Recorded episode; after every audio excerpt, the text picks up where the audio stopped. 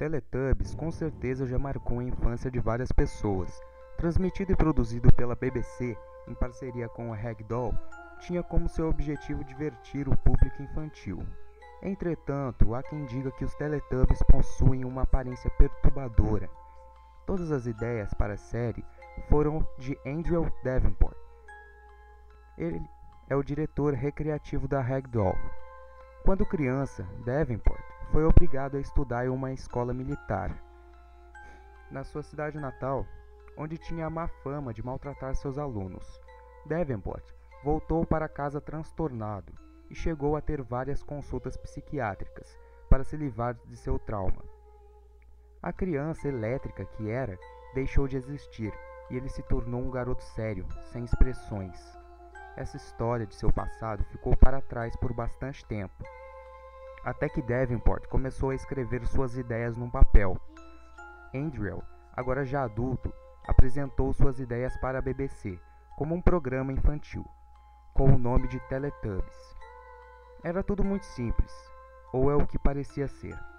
Um certo dia, Davenport foi a uma festa com toda a equipe que dirigia o programa, e naquele dia, o diretor havia exagerado na bebida e terminou em um estado deplorável. No meio daquela choradeira, Andrew começou a contar para os que estavam presentes sobre a Operação Meter. Segundo o que Andrew dizia, na viagem com seu colégio militar aos seus 13 anos de idade, seus colegas de escola e Andrew haviam submetidos a um experimento de uma operação militar chamada de Meter. Todos haviam sido postos em uma cúpula que parecia ter sido feita com material plástico líquido e permaneciam lá enquanto uma luz muito forte tomava conta de toda a cúpula. Ele relatava que havia desmaiado e acordado em um lugar totalmente bizarro. Lá, nada fazia muito sentido. As leis da física não se aplicavam naquele lugar, e as criaturas que habitavam aquele lugar não tinham nada a ver com os animais que habitavam nosso planeta.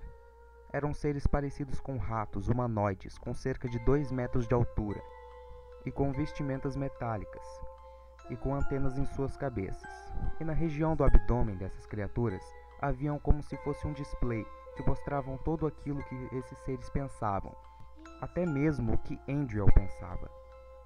Todos se comportavam de maneira estranha, emitindo risada o tempo todo, como se fossem crianças. Ele dizia que ficou preso neste local com mais três amigos por volta de três longos meses. Se comunicavam com essas criaturas pelo seu pensamento e elas materializavam tudo o que desejavam, com um sorriso no rosto. Certo dia, Andrew e seus colegas, neste ambiente incomum, encontraram um pilar com uma pedra em forma cilíndrica, que emitia uma luz intensa. A curiosidade fez com que um dos amigos de Andrew tocasse neste cilindro luminoso, e então ele desapareceu. Então os outros ficaram com muito medo e saíram dali correndo. Um dia, Andrew encontrou novamente este cilindro. As criaturas passaram uma imagem positiva, fazendo com que Andrew criasse coragem para tocar no cilindro. Quando ele mesmo fez, acordou na base militar, no tempo exato em que aparentemente ele teria desaparecido. Davenport disse que aquilo era muito real para ser uma ilusão. Seus outros colegas que tinham participado do experimento também tiveram a mesma visão de Davenport. No total do resto das crianças, apenas Davenport e mais dois amigos foram parar naquele lugar. Os demais foram cada um para um lugar diferente.